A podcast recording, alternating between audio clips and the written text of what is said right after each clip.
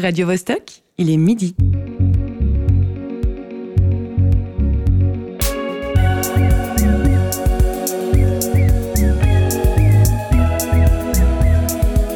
Midi bascule. Tous les vendredis à midi. Je m'aperçois pour moi, en tout cas, et c'est une réponse tout à fait personnelle, qu'il n'existe pas de champ de liberté plus grand que celui qui a trait au texte. Alors, soit au texte à faire, quand on essaye d'écrire, parce que dans ce cas-là, je n'ai aucune limite à ma possibilité d'exercer ma liberté de créer, soit au texte à lire aussi. Bonjour et bienvenue. Il est 20h à Tokyo où a lieu le Comiket, le plus grand festival de BD indépendante au monde. Il est 6h du matin à New York où a vécu durant un an Johan Gerner, auteur et illustrateur.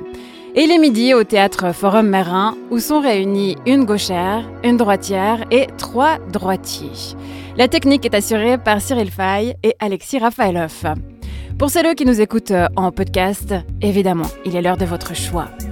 En ouverture, on a entendu l'écrivain Philippe Claudel. Aujourd'hui, on se penche sur un podcast intitulé Pour une bande dessinée libre. Il est issu de l'appel à projet Radio Bascule 2022 et a surgi du cerveau d'un bédiste genevois. Entouré d'ouvrages qu'il affectionne, Yanis Lamakia explore la notion de liberté. Qu'il s'agisse de contenu, de ton ou de forme, tout semble matière à disserter. Avec bienveillance et admiration, le lauréat du prix Topfer 2023 et 2005 dresse le portrait de cinq collègues choisis. Non seulement le dessinateur se risque à l'exercice du micro, un moyen d'expression qui n'est habituellement pas le sien, mais en plus il se livre. Au moyen d'anecdotes et d'impressions personnelles, il utilise ses cordes vocales comme il manie le crayon de façon sensible et dense. Dresser oralement un état des lieux de la BD indépendante, un art avant tout imagé par la parole, il fallait oser. Comment rendre compte d'images par le son? Est-il possible de s'improviser orateur? À la limite de se réinventer critique littéraire, l'artiste s'interroge sur les pratiques du 9e art et sur notre société aussi. Les épisodes de cette série sonore sont plus que de simples résumés de bouquins. À travers eux, leur créateur nous transmet, comme il le fait au moyen de ses bandes dessinées, une vision du monde. Midi bascule. Marie-Ève Musy. Pour parler de cette œuvre sonore, évidemment, nous avons invité son auteur, Yanis Lamakia. Bonjour. Bonjour. Depuis la réalisation de ton podcast, alors il s'est écoulé une année durant laquelle tu t'es remis à crayonner sur tes planches. Qu'est-ce que ça te fait d'être de retour derrière un micro? Ah, bonne question, je sais pas. Euh, je réfléchis bien à comment me mettre par rapport au micro. Pour le montage et la musique, tu as fait appel à l'auteur et, et illustrateur Antoine Fischer. On l'entendra répondre à mes questions dans deux vocaux durant cette heure. Évidemment, nous découvrirons plusieurs extraits des cinq épisodes qui composent la série pour une bande dessinée libre. Et de l'équipe Midi Bascule, nous avons la compagnie de Candice Savoya, qui est un peu craqué sur ce coup-là. Euh, je sais, Candice, qu'il est question de s'affranchir, de choisir la route qui nous convient, mais de là à faire ta chronique sur une BD porno, il y a un pas de géant quand même. Qu'est-ce qui s'est passé? Alors, euh, je dirais pas porno, je dirais érotique. Et pour moi, en fait, c'était une évidence de parler de BD et de liberté. C'était de revisiter justement la BD érotique écrite euh, par des femmes parce que c'est là où je me suis intéressée en premier lieu. Très bien. Eh bien, nous en saurons plus en milieu d'émission.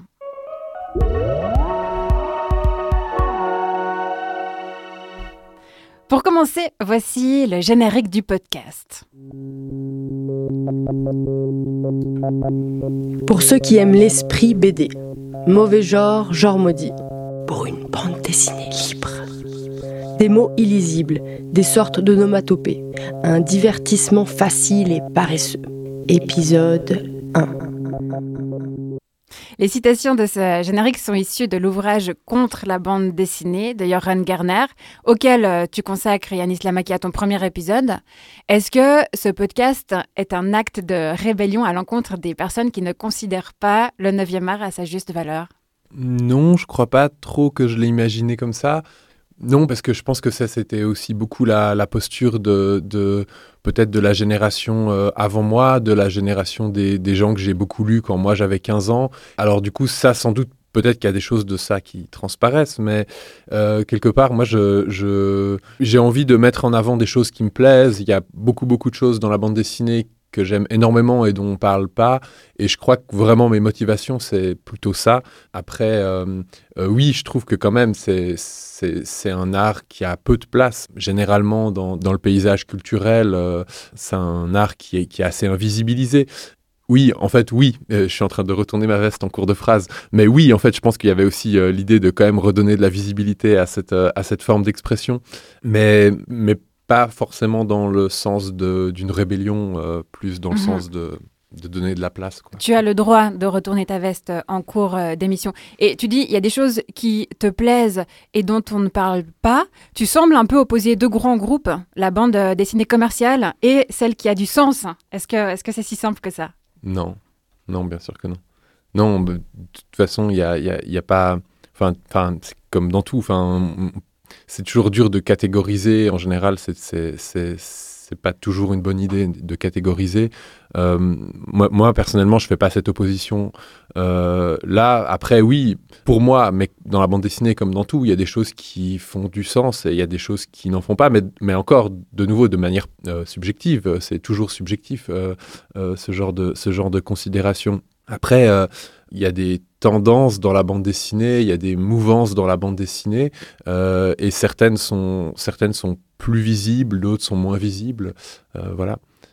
Et, euh, Si je me réfère au titre, est-ce que le postulat de départ serait que la bande dessinée d'aujourd'hui n'est pas libre? Non. Ok, très bien. Donc tu nous le prouves. Et dans ce podcast, en plus de nous le prouver, tu te livres beaucoup. Chaque épisode commence notamment par un moment de confidence. La première fois que j'ai commencé à raconter des histoires avec du dessin, j'avais 8 ans. Des crayons de couleur, du papier photocopié à l'horizontale. J'ai dû passer euh, une matinée dans une bulle euh, complètement hors du temps. C'était en fait ma première fois dans cet état de transe un peu qui est sans doute en fait un truc assez habituel pour pas mal d'auteurs de bande dessinée.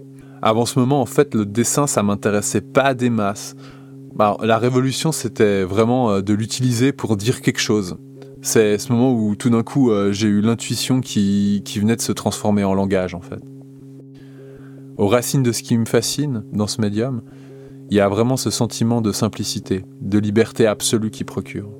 J'en ai souvent parlé autour de moi et je sais que c'est une sensation que je partage avec d'autres personnes qui lisent ou qui écrivent des bandes dessinées. La question de la liberté, c'est celle qu'on va se poser ici, en explorant chaque fois un bouquin, dessiné et écrit par l'une ou l'autre des voix affranchies et émancipatrices qui s'activent dans ce domaine. Pour une bande dessinée libre. Effectivement, hein, contrairement à d'autres arts, la BD demande peu de moyens matériels, à l'opposé euh, du cinéma. Par exemple, les autoristes peuvent laisser libre cours à leur imagination sans contraintes financières. Est-ce que ce serait l'un des moyens d'expression artistique les plus libres par définition? Oui, sans doute, je sais pas. Euh, Quand tu dessines, tu, as, tu, as, tu n'as pas de limite. hein. Ouais, complètement. Moi, je pense que c'est aussi une des choses qui m'a qui m'a qui m'a séduit dans la bande dessinée Euh, quand, quand j'étais quand j'étais euh, petit, euh, c'est-à-dire avant de faire de la bande dessinée, je faisais je, je, je faisais des petits films avec la caméra de mon grand-père et, et à un moment elle s'est cassée et j'ai commencé à, à- à faire de la bande dessinée en attendant qu'il en qu'il en rachète une, une nouvelle. Et puis finalement, après, quand il en a eu une nouvelle, ça m'intéressait plus parce que la bande dessinée, je m'étais rendu compte que je pouvais tout faire avec ça et que, et que tout ce que je pouvais pas faire avec, euh, avec ces petits films que je faisais, euh, avec euh, la caméra de mon grand-père, ben, je pouvais les faire euh, en bande dessinée. Et donc, oui, je pense que clairement, c'est un médium dans lequel on a la main sur beaucoup de choses et dans lequel on peut, euh, on a beaucoup de, de façons d'exprimer des choses en alternant entre l'image, le texte, euh, en utilisant du rythme. Euh, c'est très, très riche. Et donc, oui, finalement, avec assez peu de moyens, on a une gamme d'outils euh, extrêmement large. Seulement, en passant à l'art du podcast, tu changes totalement d'un moyen d'expression. Qu'est-ce qui t'a fait délaisser tes crayons pour une fois? Pourquoi est-ce que tu as répondu à cet appel à projet? Parce que hum, ça faisait très longtemps que j'avais envie de parler de bande dessinée. Souvent, j'ai aussi je me suis demandé est-ce que je ne ferais pas, je sais pas, des petites chroniques dessinées, de bandes dessinées d'autres personnes. Et puis finalement, en fait, pour parler du travail de quelqu'un d'autre, ça me semblait cohérent d'utiliser un, un, médium euh, différent euh, que mon médium habituel. Et puis bon, après, moi, moi, moi, je suis très curieux. J'ai toujours envie d'aller, euh, chercher un petit peu ailleurs. C'est ce qu'on fait aussi avec mon collectif, avec Hécatombe. On est, on est toujours on a toujours un pied dans la bande dessinée et puis un pied dans autre chose. Euh, et, voilà, donc là, c'était aussi l'occasion de, mettre euh, un pied dans autre chose et, aussi simplement parce que j'écoute beaucoup de podcasts et puis en dessinant souvent et, que du coup, ben, ça m'a peut-être euh, un peu transmis cette envie aussi de voir des gens faire des podcasts. On repart dans ce premier épisode. Il y a quelques lignes qui m'ont touché dans Contre la bande dessinée. Celle d'une étonnante citation de Charles Baudelaire. Elle nous ramène aux préoccupations d'un illustrateur du 19e siècle. Je vous lis quelques extraits.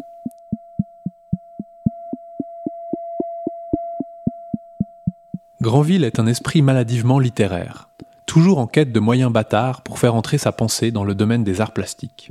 Aussi l'avons-nous vu souvent user du vieux procédé qui consiste à attacher aux bouches de ses personnages des banderoles parlantes. Il a passé sa vie à chercher des idées, les trouvant quelquefois, mais comme il était artiste par métier et homme de lettres par la tête, il a jamais bien pu les exprimer.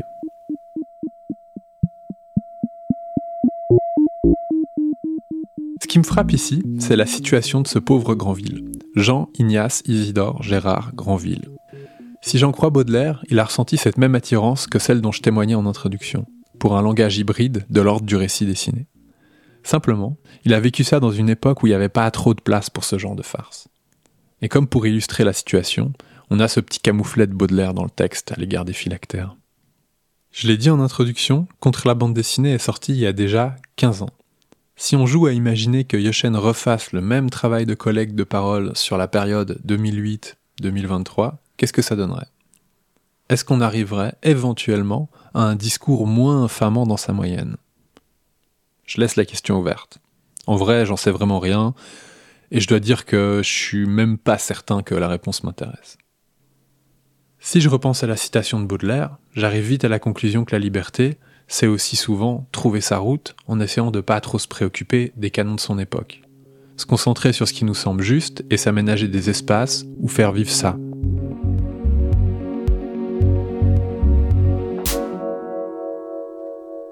Tu as remporté le prix Topfer en novembre dernier. Tu avais déjà reçu ce prix en 2005. Est-ce que tu te démarques justement parce que tu ne te soucies pas des canons de ton époque? Euh, je sais pas. Je sais pas si j'arrive à faire ça. Je pense que c'est une envie euh, de, de, tendre vers ça.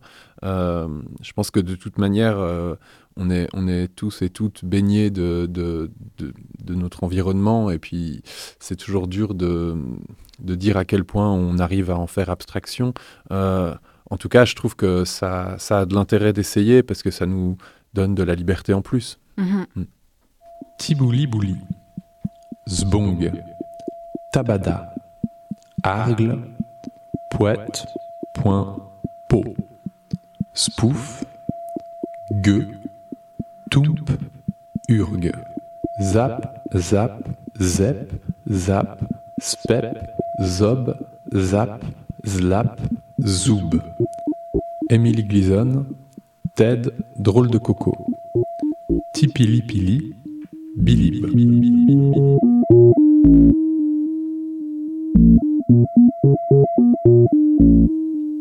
La musique de ce podcast est signée par ton collègue BDiste Antoine Fischer.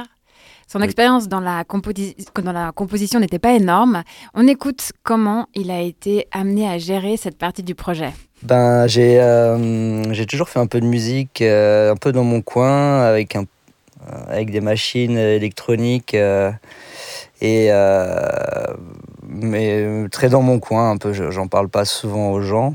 Et, et là, je sais pas, d'un coup, il y a Yanis qui, est, qui a vu que je faisais ça euh, parce qu'on habite ensemble. Et que il, il est venu euh, dans, dans, mon endroit voir et puis il a vu mes machines. Et puis il m'a dit Ah, mais tiens, on va proposer de faire un podcast. Et puis.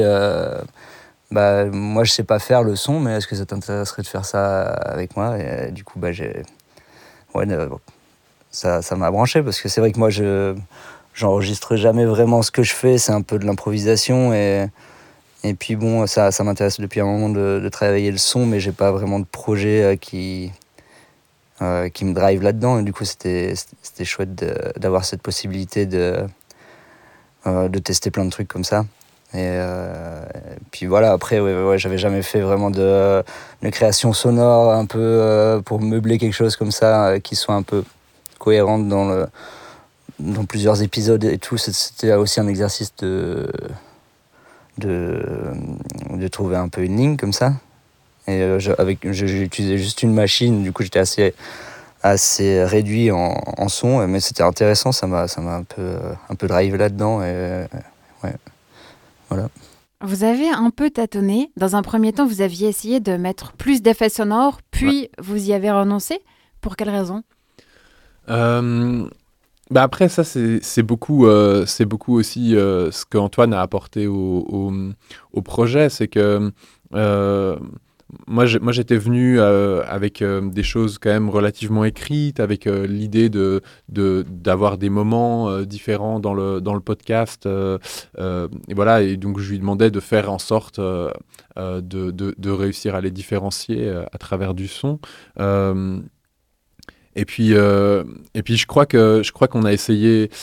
Voilà, il y a eu il y a eu pas mal de tâtonnements et puis finalement, mais comme très souvent, en fait, on a plein d'idées, on les essaye, on regarde ce que ça donne, et puis après, peu à peu, euh, euh, on épure, et puis on garde ce qui est vraiment bien, et puis on élimine ce qui est un peu parasite. Euh, j'ai l'impression que avec Hécatombe, en tout cas, c'est un fonctionnement qu'on peut, qu'on peut avoir assez souvent. Et voilà, là, euh, bah, Antoine, euh, faisant partie aussi de, ce collectif Hécatombe, on a l'habitude de travailler ensemble. Sans doute, on a repris aussi simplement les, fonctionnements qu'on a habituellement, c'est-à-dire de sortir toutes les idées, de tout essayer, et puis ensuite de garder ce qui nous semble mhm. le plus fonctionnel, le plus intéressant.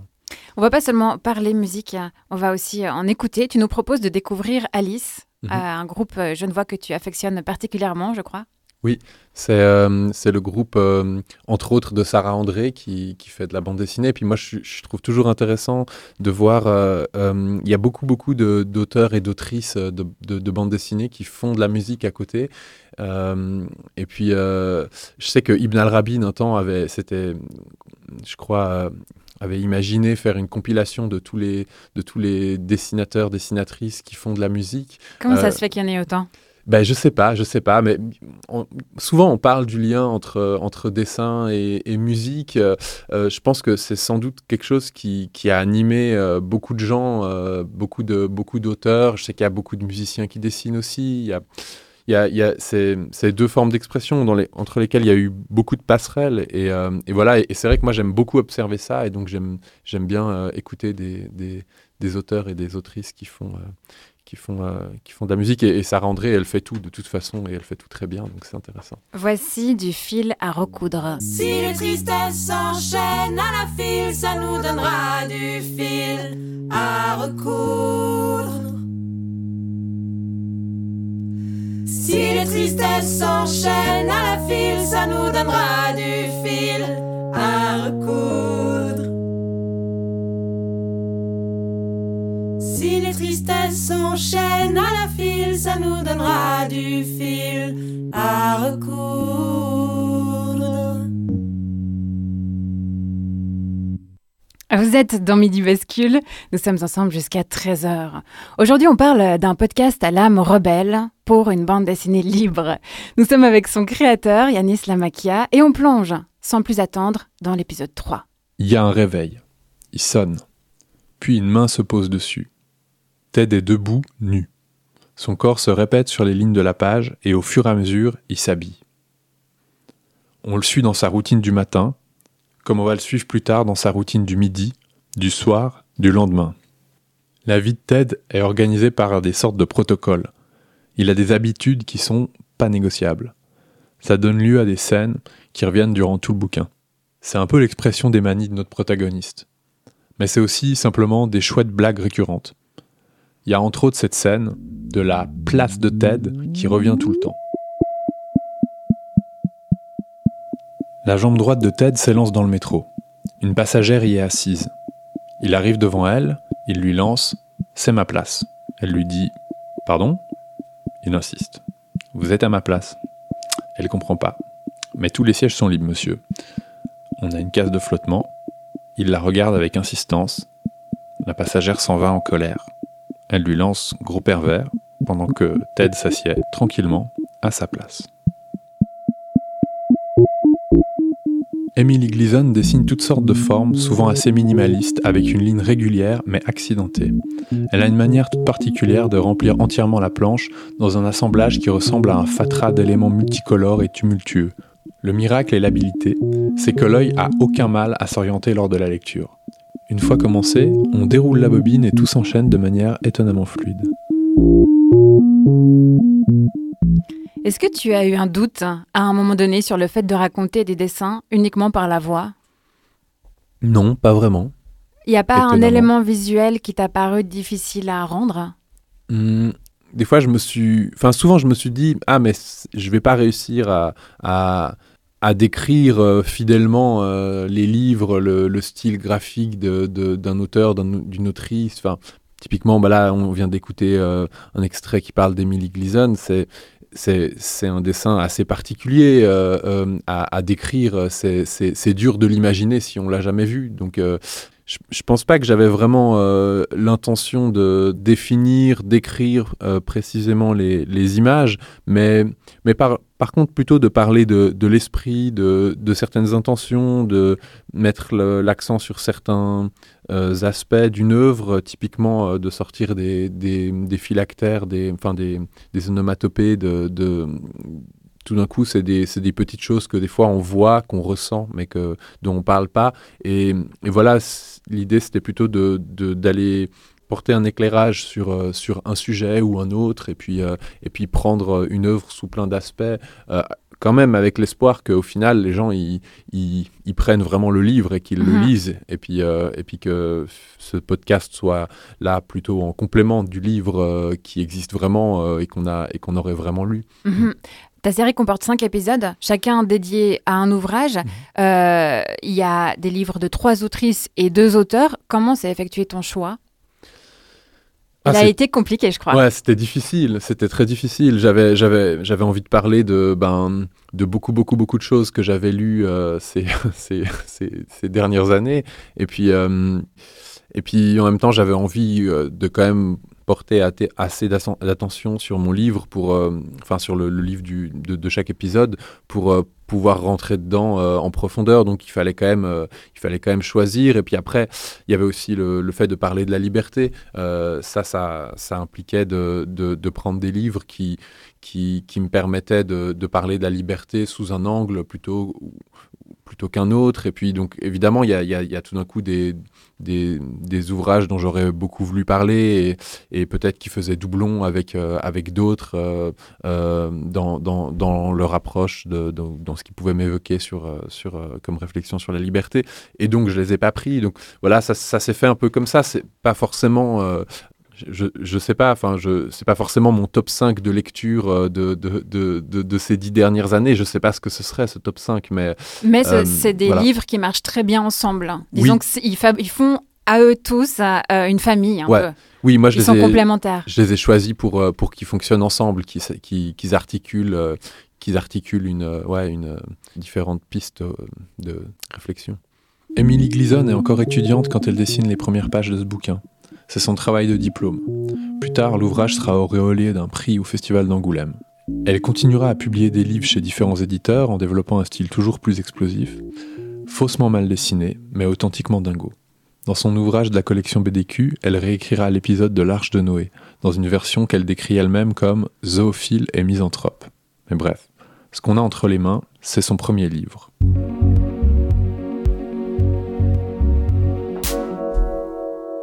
À l'écoute de ton podcast, j'ai senti une grande admiration et une bienveillance certaine envers les autoristes dont tu parles.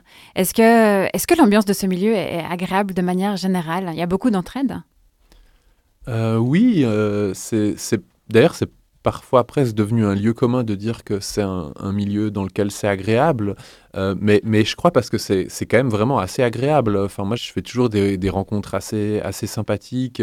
Évidemment, des fois, il y a des affinités, d'autres fois moins, mais globalement, euh, oui, je crois que l'ambiance est, est assez bonne et, et peut-être euh, aussi simplement parce que c'est pas non plus un milieu euh, dans lequel il y a beaucoup de- d'argent, peut-être. Alors ça, c'est une théorie personnelle, mais peut-être que peut-être que ça fait aussi simplement que les, les- ouais, le rapport il est il est il est porté sur sur autre chose que que ça. Quand même, j'ai l'impression un petit peu. Quel retour as-tu reçu des artistes concernés?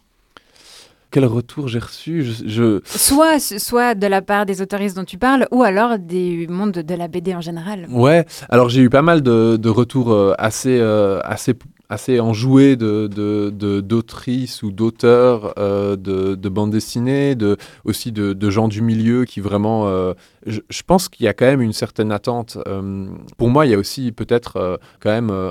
bon, je l'ai déjà dit, mais je le répète, mais il y a, quand même un, un- certain manque de... de, il y a beaucoup de livres qui sont pas assez traités dans, la, dans la bande dessinée, et donc je pense que tout d'un coup, pour moi, ça répond quand même à, une, à un manque, à une euh, voilà. Et, et ça, c'est quand même un retour que j'ai eu de la part de, de pas mal de personnes euh, qui, Que qui sont dans le milieu la de la bande BD dessinée. est représentée dans les médias, en tout cas d'une certaine façon. Oui, bon, après, elle, elle est représentée dans les médias, c'est juste par rapport à la masse de livres qui sortent. euh, parfois, on a, on a du mal à aller euh, en profondeur dans certains...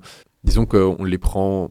Voilà, moi, j'ai essayé de rentrer dans des livres euh, d'une manière un petit peu euh, différente et puis en essayant de porter de l'attention sur peut-être des choses aussi euh, auxquelles on portait moins d'attention. Je, je sais, je sais pas exactement, c'est toujours dur d'auto-analyser ce qu'on a fait, mais voilà, en tout cas, j'ai eu, j'ai eu, j'ai eu pas mal de retours de gens euh, du milieu, euh, d'auteurs, d'autrices. Voilà, euh, Émi- Émilie, elle m'a, elle m'a écrit aussi. Euh, je la- moi, je la connaissais pas euh, avant, avant ça. Voilà. euh, Candice, tu fais pas partie du milieu euh, BD. Est-ce qu'on trouve du plaisir à écouter ce podcast, euh, même si on n'y connaît pas grand-chose? Ouais, justement, ça permet d'apprendre des choses. Et puis, euh, c'est toujours intéressant, moi, je trouve, de mettre des mots sur des images euh, sans a- et puis de les écouter sans avoir les images. Donc, on s'imagine un peu euh, nos propres planches euh, en fonction des descriptions, avec euh, les onomatopées, l'univers sonore qui va avec. Et en tout cas, ça donne envie de lire. Vous qui nous écoutez, quand je lui ai parlé BD et liberté, Candice a tout de suite pensé à un certain style, la BD érotique. Souvent vendue et échangée sous le manteau, elle revient à la mode. Elle est même écrite et dessinée par des femmes, Candice. Ça commence avec la fonte des neiges, puis un bain chaud pour sortir de l'hiver. Ça mousse, ça mousse et ça s'envole en l'air. Littéralement. C'est Air l'héroïne dessinée par Uli Lust qui explore les joies de l'onanisme dans sa baignoire. Plus elle se touche, plus son corps entre en lévitation et se retrouve entouré d'une nuée de nuages. C'est beau, c'est poétique et surtout, c'est un message très fort, celui de la désacralisation du plaisir féminin. Oui, les filles se touchent sous la douche. Ok. Et hum, c'est tout? Ça s'arrête là? Alors non, ça continue de plus belle. Air Pussy part à l'assaut de la ville en quête de chair fraîche.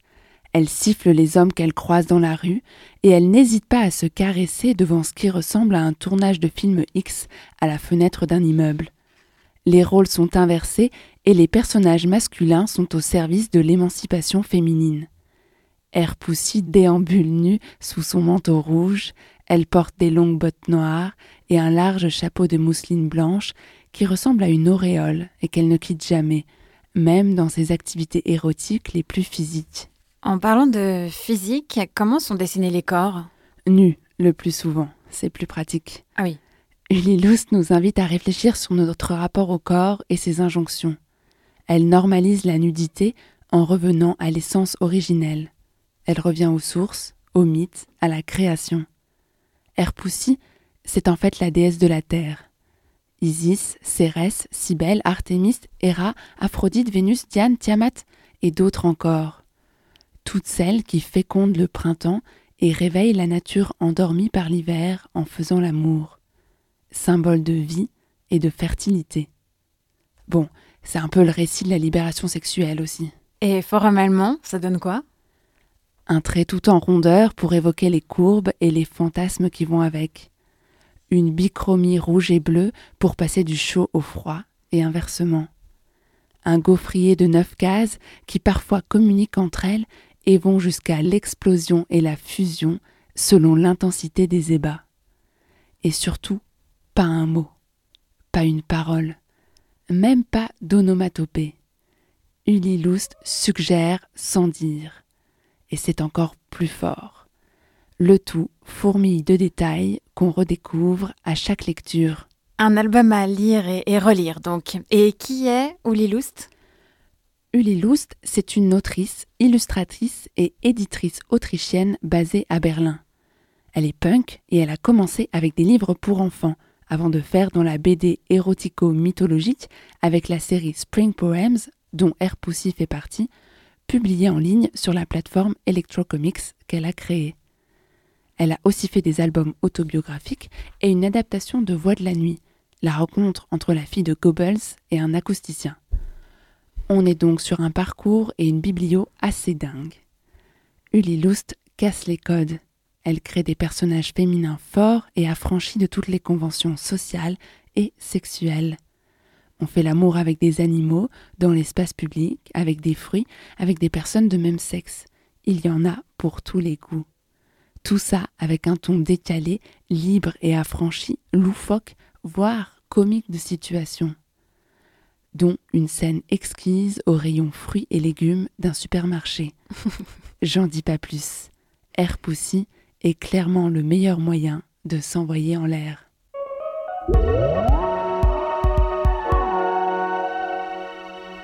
Merci Candice. J'avais jamais remarqué que ta voix était aussi sexy, dis donc. Bah ouais, c'est euh, c'est une reconversion possible. Ah ouais, on y pensera. On lance un appel. Yanis Lamaka, est-ce que tu connais cet ouvrage? Et plus, plus globalement, est-ce que tu lis de la BD érotique? Euh, ouais, mais je crois que je l'avais lu quand il était sorti. J'étais j'étais étudiant à l'époque. Euh, Oui, parce qu'il est sorti il y a 15 ans en fait. C'est un peu le parallèle aussi. euh, il est sorti en 2009. euh, Qu'est-ce qu'aujourd'hui euh, Bon, il a été réédité en 2020, il n'y a pas si longtemps. Mais c'est toujours la même question, ouais. Est-ce qu'on peut écrire et dire les mêmes choses et les dessiner de la même manière dans le temps? Mhm. Pardon. Ouais, ouais, ouais, bah oui, non, c'est vrai. Et, et je trouve super, euh, je trouve super tout ce que, tout ce que tu as dit et que tu que aies choisi de parler de ça de cette manière. C'est hyper, c'était hyper intéressant. Tu voulais dire deux mots sur la collection, euh, Candice, hein, dont Oui, fait pa- partie cet album hein Non, alors c'est pas dont fait partie cet album, c'est dont fait partie euh, L'origine du monstre d'Ellie Gleason dont on a parlé tout à l'heure, euh, qui est une collection qui s'appelle BDQ, qui est éditée chez Les Requins Marteaux, où justement ils invitent des auteurs et des autrices de bande dessinée euh, à faire de la BD érotique. Et donc il y a des gens comme euh, Delphine Panique ou Aude Picot qui viennent aussi de la littérature jeunesse, donc vraiment des univers très différents. Donc oui, on peut faire à la fois des livres pour enfants et des livres pour adultes un peu euh, chauds. Et voilà, et c'est une petite collection qui est un format poche, qui reprend vraiment euh, la taille euh, euh, à l'ancienne, à l'italienne, qu'on cachait euh, sous le manteau quand c'était encore euh, pas trop. Et puis maintenant, c'est des ouvrages qu'on trouve dans les bibliothèques municipales. Donc en fait, je pense que c'est important aussi de montrer d'autres manières. On consomme beaucoup d'images pornographiques aujourd'hui, à tout moment de la vie. Et donc, autant le faire avec des belles images bien pensées, faites par des personnes dont c'est bah, dont c'est aussi une expérience, en fait. Mhm. D'autres livres du même style à recommander, Yanis?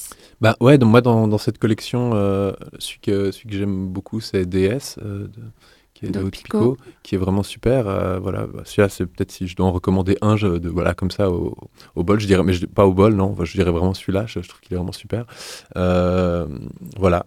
Mais c'est vrai que quand ils ont commencé cette collection, ça a surpris et puis en même temps, ça a- assez vite, ça a pris, surtout parce que c'était l'idée de, de, de, voilà, ce mélange d'humour et puis de, et puis quand même. euh, Souvent, il y a, y a des auteurs, des autrices qui, qui écrivent, qui ont aussi un petit peu euh, quelque chose à amener sur ces, dans ces, dans ces thématiques-là pour euh, décloisonner aussi un petit peu euh, le, le regard qu'on peut avoir sur euh, la pornographie. Et je trouve que c'est- c'est parfois intéressant, vraiment. On va écouter une chanteuse qui garde ses habits, mais qui s'affranchit de son passé. Elle trace son propre chemin vers le bonheur. On écoute Angèle, libre. Fais bien attention à toi.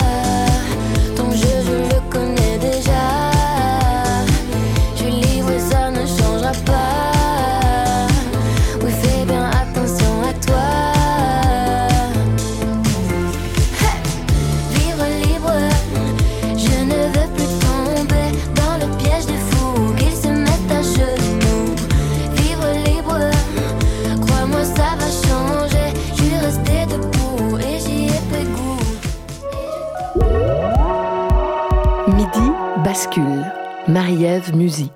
Chers auditeurs et auditrices, bon appétit si vous êtes en train de manger et sinon un bon après-midi à notre écoute. Aujourd'hui, on décortique le podcast pour une bande dessinée libre avec son créateur Yanis Lamakia. Alors, on n'a malheureusement pas le temps d'écouter l'intégralité de la série qui comporte cinq épisodes, mais si vous êtes intéressé, elle est disponible sur notre site radiobascule.ch sous l'onglet Écouter. Présentement, on fait un saut dans l'épisode 2 avec un passage sur la liberté d'expression. Vers 15 ans, avec des copains, on a décidé de monter un fanzine. On avait envie d'un espace où déverser toutes les idées plus ou moins bêtes qui passaient par nos têtes. Il y avait un vertige, celui de pouvoir dire tout ce qu'on voulait, et en même temps il y avait une petite inquiétude. On savait pas à quel point on allait nous laisser publier n'importe quoi. Je me disais des fois qu'il y avait peut-être une sorte de limite dont on n'avait pas conscience, un moment où quelqu'un ou quelque chose allait nous dire stop, arrêtez, c'est pas possible d'éditer ça. C'est une inquiétude qui m'a accompagné un certain temps, presque à chaque publication en fait. Jusqu'à ce que je comprenne qu'il n'y avait pas vraiment de limite. Si on dit des bêtises, ce qui nous arrive, c'est simplement que des gens nous trouvent bêtes et qu'occasionnellement, bah, ils s'autorisent à nous le dire. Voilà. Donc finalement, euh, ce qu'on pouvait dire, c'est plus ou moins tout ce qu'on se sent prêt à défendre et à assumer. Comme on aborde la liberté d'expression, j'aimerais revenir sur la polémique qui a agité le festival d'Angoulême l'année dernière. Une exposition consacrée à Bastien Vives a été annulée. Le dessinateur était accusé de promouvoir la pédopornographie. Yanis Lamakia, est-ce qu'on peut tout dessiner finalement ou pas? Je crois que finalement, euh, je, peux, redire ce qu'on vient d'entendre, mais je pense qu'on peut, on peut dire tout ce qu'on se sent euh, d'assumer. Voilà. Mais là, il y, a Euh, il y a quand même eu un retournement de situation où il y a une, une exposition qui était prévue et puis il y a eu une- un retour en arrière de la part du festival.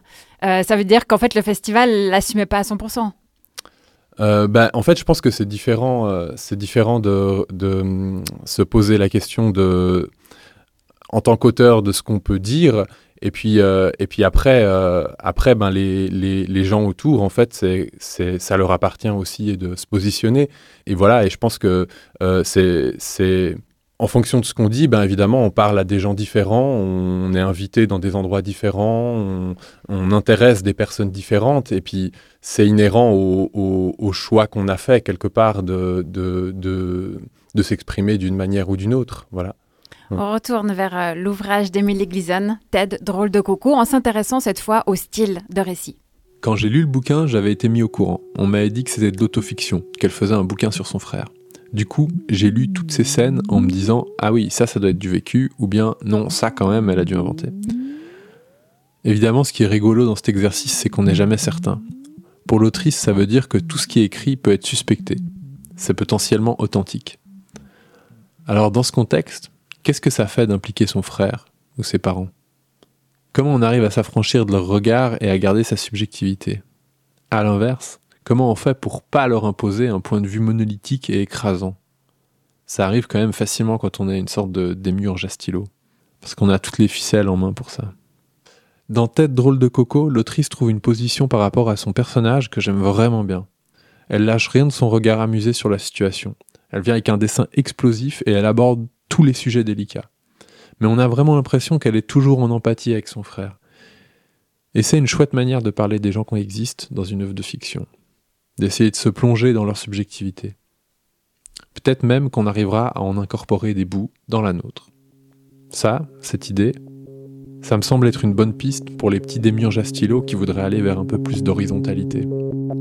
Yanis Lamakia, tu pratiques souvent l'autofiction avec euh, ton album euh, No Future Is Not Dead, par exemple, ou euh, celui que tu es en train d'écrire actuellement. En tant qu'auteur, quels avantages y trouves-tu? Hmm, bonne question. Je trouve que c'est intéressant de- de- d'aller piocher dans notre, dans notre vécu euh, pour raconter des choses. Je trouve que c'est intéressant aussi de mettre une distance par rapport à ça, parce que ça nous permet déjà de prendre du recul par rapport à la situation et puis de pas forcément être euh, dans, dans, dans, voilà, dans de l'auto-analyse ou dans, ou dans. Voilà. Et puis, euh, et puis euh, ben, oui, de, de, de parler de ce qu'on vit, en fait, ça nous, on, a, on a une certaine euh, légitimité à le faire quelque part, simplement, Puisqu'on connaît. puisqu'on connaît. On change d'ambiance. Pour euh, l'épisode 4, tu as choisi Vie parallèle d'Olivier Schrawan. C'est un livre que je tourne entre mes mains depuis deux semaines en me demandant ce que je vais en dire. Chaque mot que j'essaie de prononcer à son sujet tombe à plat. Pourtant, ce livre, c'est tout le contraire de la banalité. Et s'il n'est pas facile à résumer, c'est peut-être parce qu'il ouvre tellement de portes différentes qu'on peut le lire et le relire et y découvrir toujours de nouvelles histoires. Dans le dossier initial, celui avec lequel tu as remporté l'appel à projet Radio Bascule, six épisodes étaient annoncés. Pourquoi finalement il n'y en a eu que cinq? Au début, euh, au début j'ai- j'ai- j'avais même euh, l'ambition secrète de pouvoir continuer après et puis de- de- d'en faire plus que six et puis de jamais m'arrêter et puis euh, d'en faire un projet de vie et puis voilà. Euh, en fait, j'ai assez l'habitude de parler de, livres que je lis. Je le fais souvent avec des amis, des amis. Je le fais, je le fais dans beaucoup de contextes différents. Euh, et, donc, euh, je pense que j'ai aussi commencé ce podcast avec euh, l'idée de l'idée que simplement, en fait, j'allais prendre un livre dans ma bibliothèque et puis voilà, j'allais en parler très librement avec avec mon copain Antoine et puis et puis que ça, ça ferait un podcast. Seulement, évidemment, ben en faisant, euh, parce que j'ai fait ça, euh, je me suis rendu compte que, ok, c'était intéressant, mais que je pouvais quand même aller un petit peu plus loin, que je pouvais développer le propos, qu'il y avait aussi l'idée de, que ça fasse écho à un certain, à un certains aspects de la liberté. Et donc, euh, il y avait quand même des... des, des c'était quand même intéressant d'aller pousser un petit peu plus loin, de prendre le temps de, de- réfléchir vraiment à la question. Et, donc évidemment, quand, une fois qu'on en est arrivé là, ben, en fait, on a envie d'écrire, on a envie d'aller euh, un peu plus loin. Et, finalement, euh, ça a été beaucoup un travail d'écriture, euh, un petit peu comme finalement l'écriture pour la bande dessinée. C'est assez proche parce qu'en fait, en plus, on- on écrit dans un langage plus ou moins parlé. En tout cas, on sait que c'est un, souvent dans les, dans les bandes dessinées, euh, voilà, il y y a la voix off qui est peut-être euh, dans une écriture plus littéraire, mais euh, le- les bulles, finalement, tout ce que disent les personnes dans, les, dans les bandes dessinées, c'est souvent, moi j'aime bien utiliser en tout cas un langage assez parlé et puis des, des- des tournures de phrases qui sont celles qu'on utilise. voilà, donc finalement, de, de là d'écrire pour un podcast, j'étais toujours euh, quand même dans, dans- dans cet entre-deux que je connais assez bien en fait, qui est dans lequel je suis un petit peu à l'aise. Donc assez vite ça a pris et par contre ça, ça voilà, moi je pensais que ça prendrait euh, finalement euh, très peu de temps, mais ça a pris énormément de temps. Et puis euh, et puis en fait à un moment il y avait le délai, il fallait rendre et puis il, fa- il fallait il fallait finir. Donc donc voilà, on en a on en a fait cinq. Alors pour toi, c'était nouveau euh, cet exercice, mais tu as eu la chance d'être coaché par Antoine Fischer, qui s'est occupé des prises de son et du montage du podcast. Au début, euh, Yanis, il, avait ah, il parlait euh, très dynamique au début, et puis après, il y avait un peu des, pertes d'énergie comme ça. Et, du coup, on, avait du mal à. Parce qu'on faisait des trop longues prises, je pense, d'un coup aussi. On, avait un peu du mal à, garder un, un rythme un peu, euh, un peu constant, quoi. Du coup, euh, je le, coachais, euh, je lui disais de bouger les bras, de rester dynamique.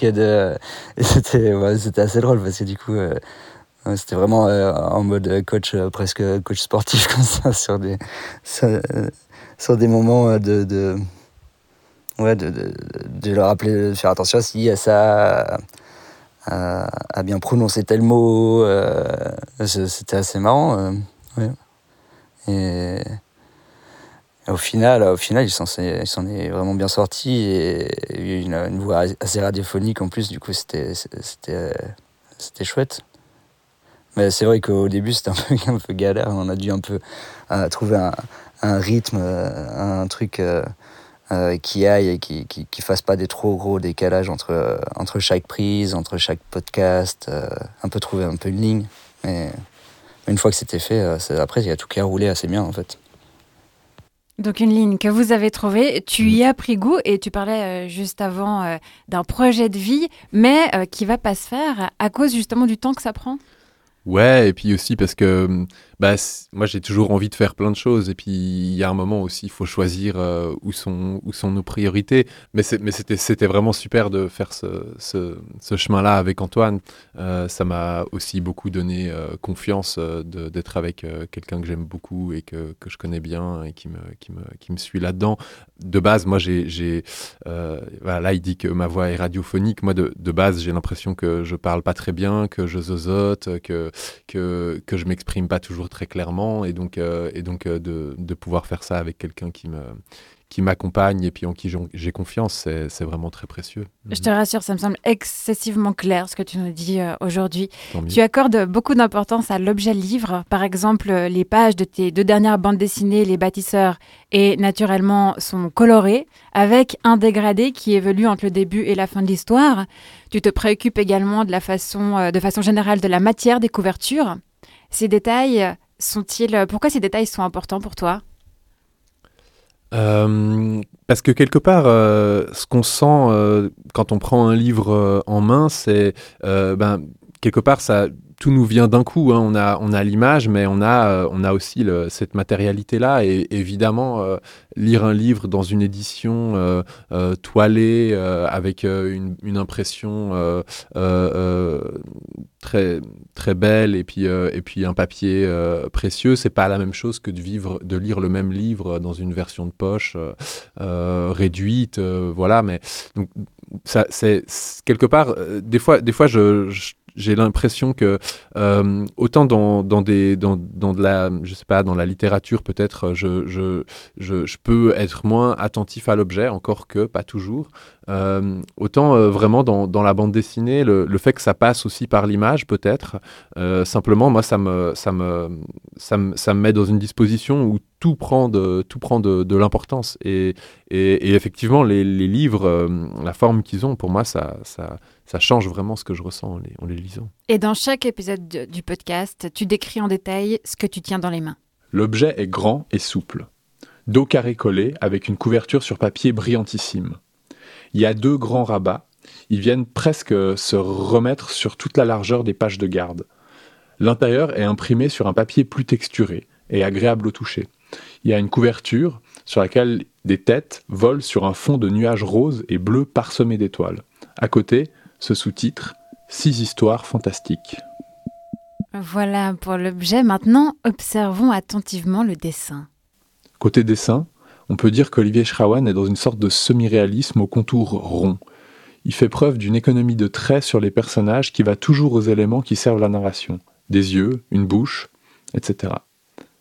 En ce qui concerne les couleurs, en revanche, c'est un peu autre chose. Dans Hello, deuxième histoire de notre recueil, le trait est passé dans un gris-vert. Il est traversé par des légers brouillards jaunes, parfois étouffés par un aplat d'orange violent. C'est des couleurs qui interviennent toujours pour servir la narration, mais jamais pour simplifier la lisibilité. Il s'agit plutôt de l'enrichir d'un rythme ou d'une ambiance colorée.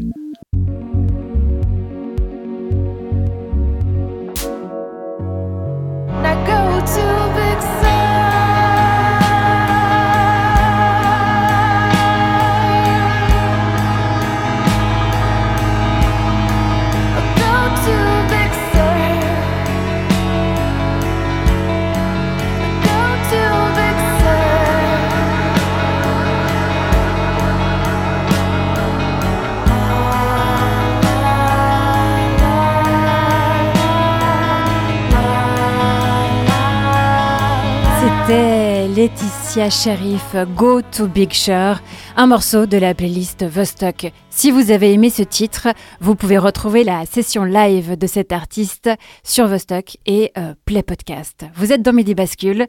Aujourd'hui, on parle affranchissement. Émancipation, délivrance avec un podcast qui s'intitule Pour une bande dessinée libre.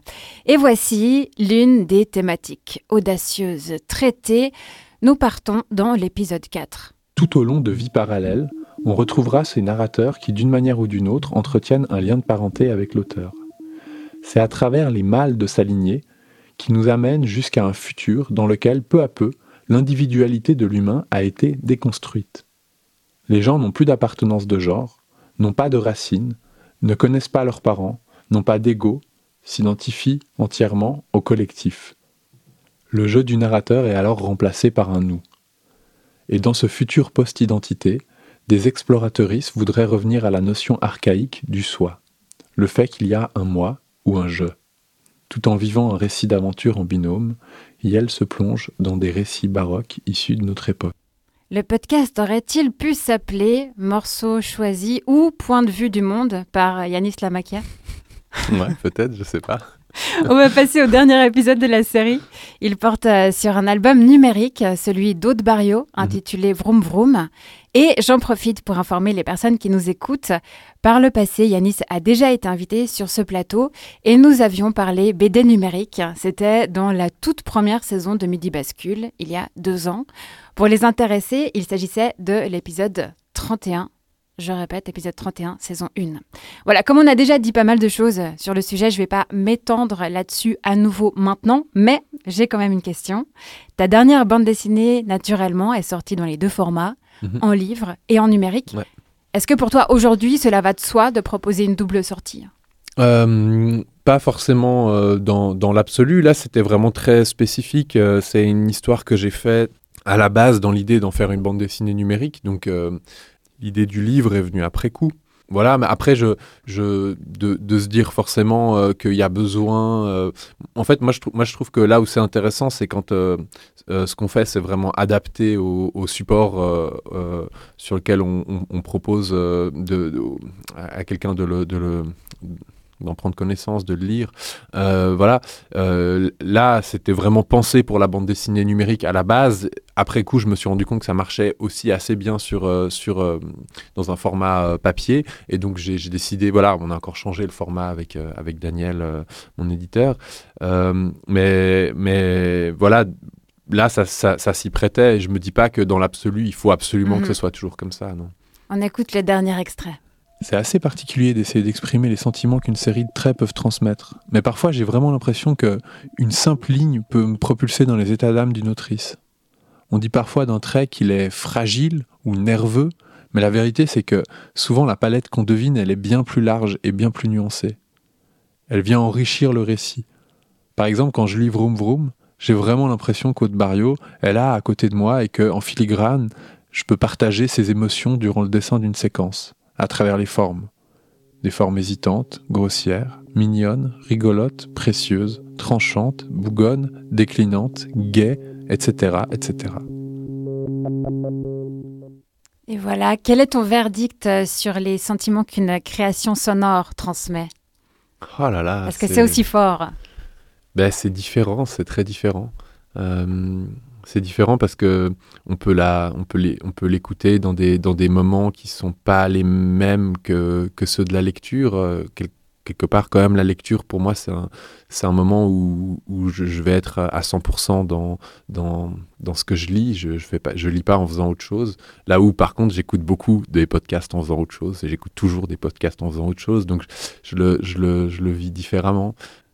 Candice, un ajout sur les émotions ou les sentiments ressentis euh, à l'écoute de podcasts ou à la lecture de- d'albums de, bande dessinée?